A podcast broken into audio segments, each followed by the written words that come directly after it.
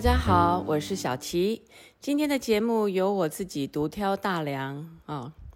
呃，说话这件事呢，其实一直是让我觉得有一点难度的啊。因为我平常我就不是一个会跟朋友一直，例如说讲电话呀，或者是怎么样聊天聊很久的那种人，我就不是不不太喜欢这样子。呃，无所事事的聊天聊很久啊，然后嗯，我记得在呃二十多年前啊，那个时候就有很多的邀约啊，呃，例如说广告啊，或者是戏剧啊，要我去演戏，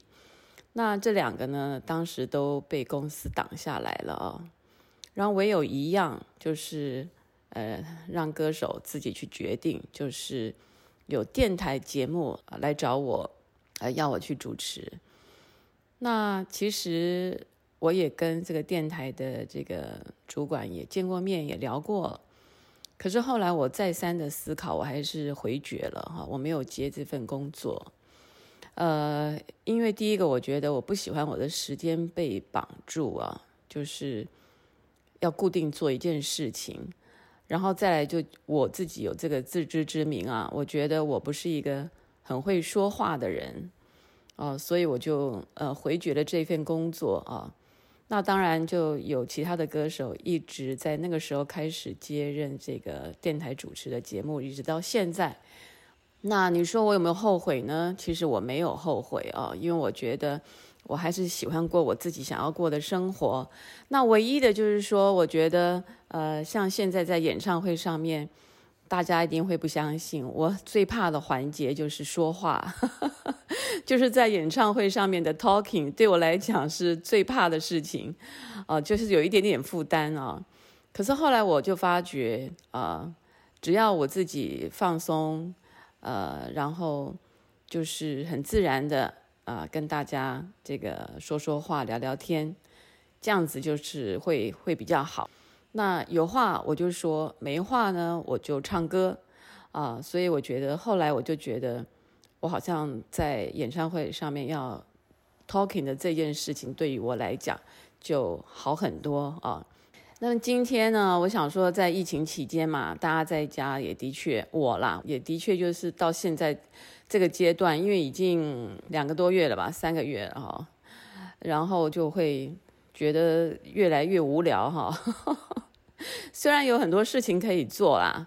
可是有的时候就不会想要去，没有那个心情哈。所以呢，我我觉得就是，呃，追剧、看电影这件事情，对对于我来讲是最容易做的一件事情啊，每天几乎都可以做的。嗯，那我在这个 Netflix 上面最近就一直跳出来一部剧，哦，就是《倚天屠龙记》。那以前我从以前到现在啊。我都没看过任何的版本，呃，后来他老是跳出来，我就想，哎，其实我跟这个剧其实还蛮有渊源的哦。那我就好吧，我就看了。那我看了这一版是最新的版本，二零一九年的版啊。那我就看了。那像这些就是华语的剧，有的时候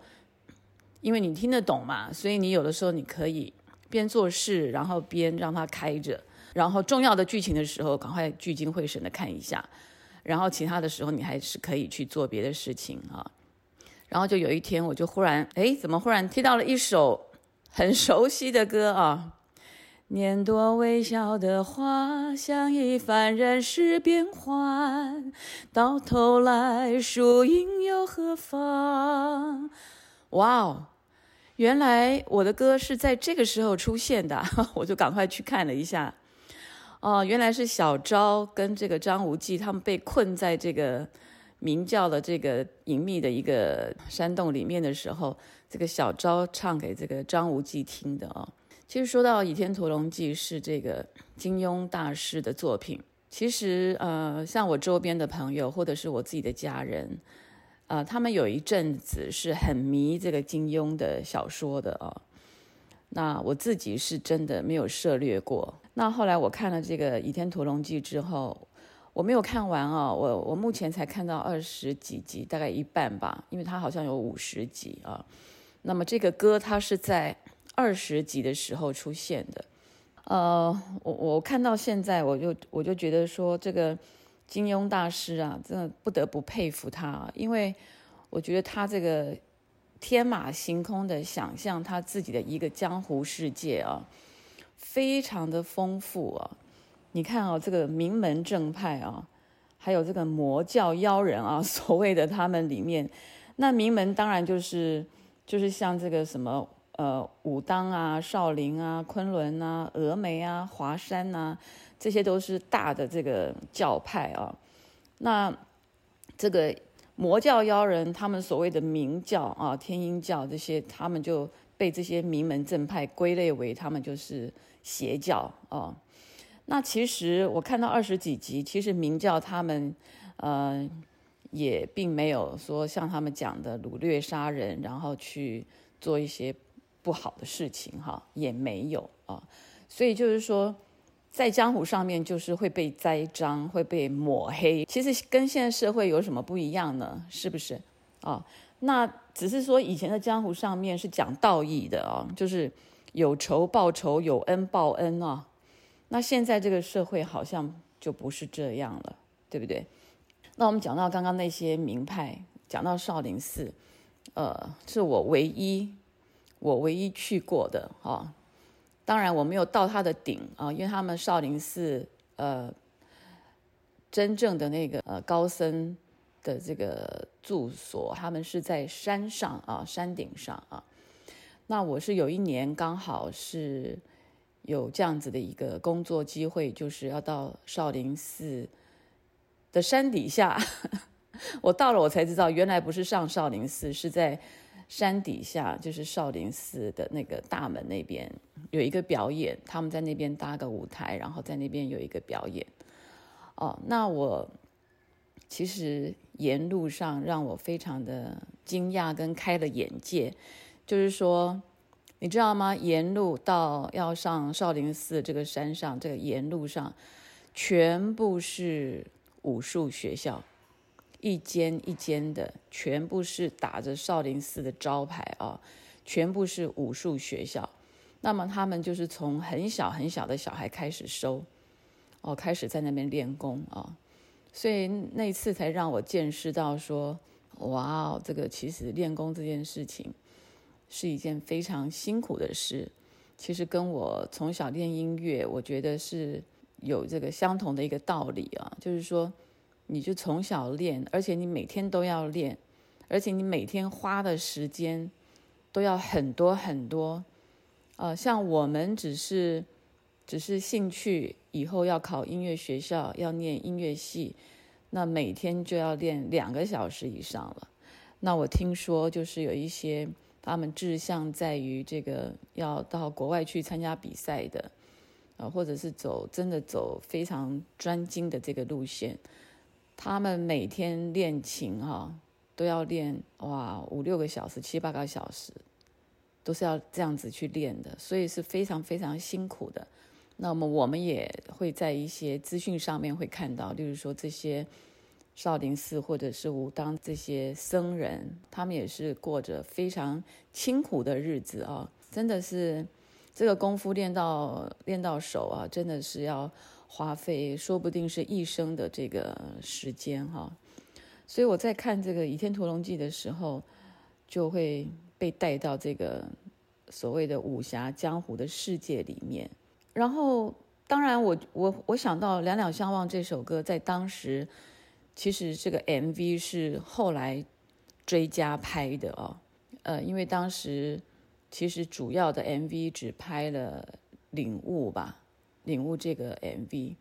然后像这个别问旧伤口也是后来追加拍的。我还记得是，因为那个时候，呃，这个领悟一系之间爆红之后，我就变得非常非常的忙碌，忙碌到就是说可能只有睡觉的时间是没有工作哈，其他醒来的时间是一直在工作的。所以我记得别问旧伤口这首歌，我们是在上完通告以后大概。十点多、十一点晚上哈，才开始梳妆，然后在台北市的敦化南路上的一家这个一家的那个那个叫做什么 club 啊，就是一个我不晓得，就是晚上可以喝酒的那种 pub 啊，在那边拍摄的。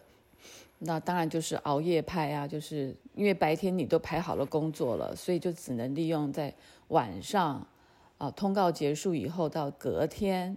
你要上通告之前这个时间去拍。别问旧伤口这个 MV。那两两相望这个 MV 呢，也是后来追加的。就是说我查了一下，就是第一版的这个《倚天屠龙记》，它也是在一九九四年，那刚好是我领悟发行的那一年，所以在那一年就发生了很多事情哈。我我发行了领悟，然后这个《倚天屠龙记》的第一版也在那个时候推出，就杨佩佩的大戏，那个时候也是也是爆红啊，那个戏很红很红啊，后来就红到海外去了哦，所以就是这个剧几乎。我觉得也是在华人这个世界里面，我觉得它也是一个非常众所呃周知的一个一个大剧啊。那我的这个两两相望，其实在最刚开始的时候，其实就是只有在我刚刚讲的那个片段里面，就是呃小昭要唱给张无忌听啊，就是这么一小段，然后就没有了。然后没有想到，就是这个剧